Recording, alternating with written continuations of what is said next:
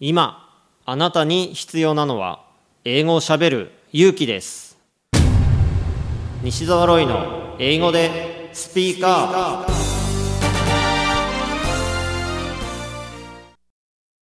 ロイさん、英語でスピークアップ I watched a movie the other day. Uh, the name is Remember Me.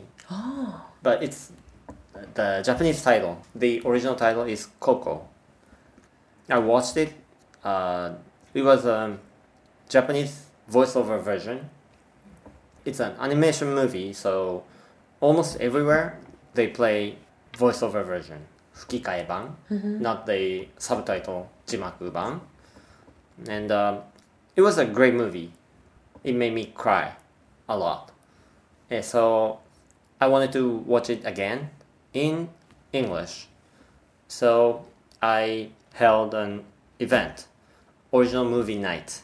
We went to Shinjuku. Five friends came and we watched it together mm-hmm. in English, and it was a lot of fun.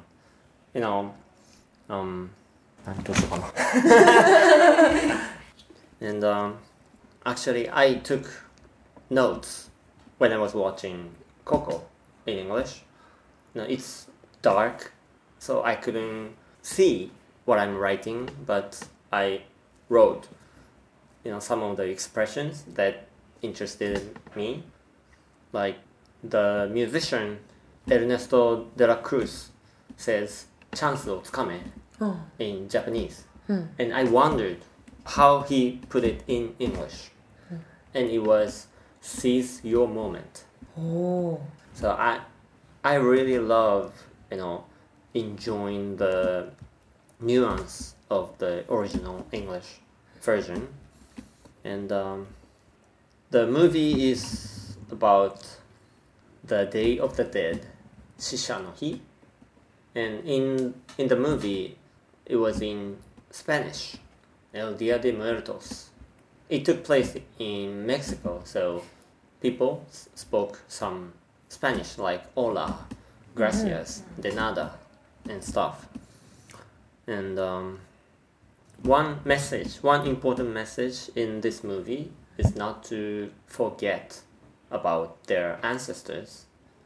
And uh, one expression really interested me.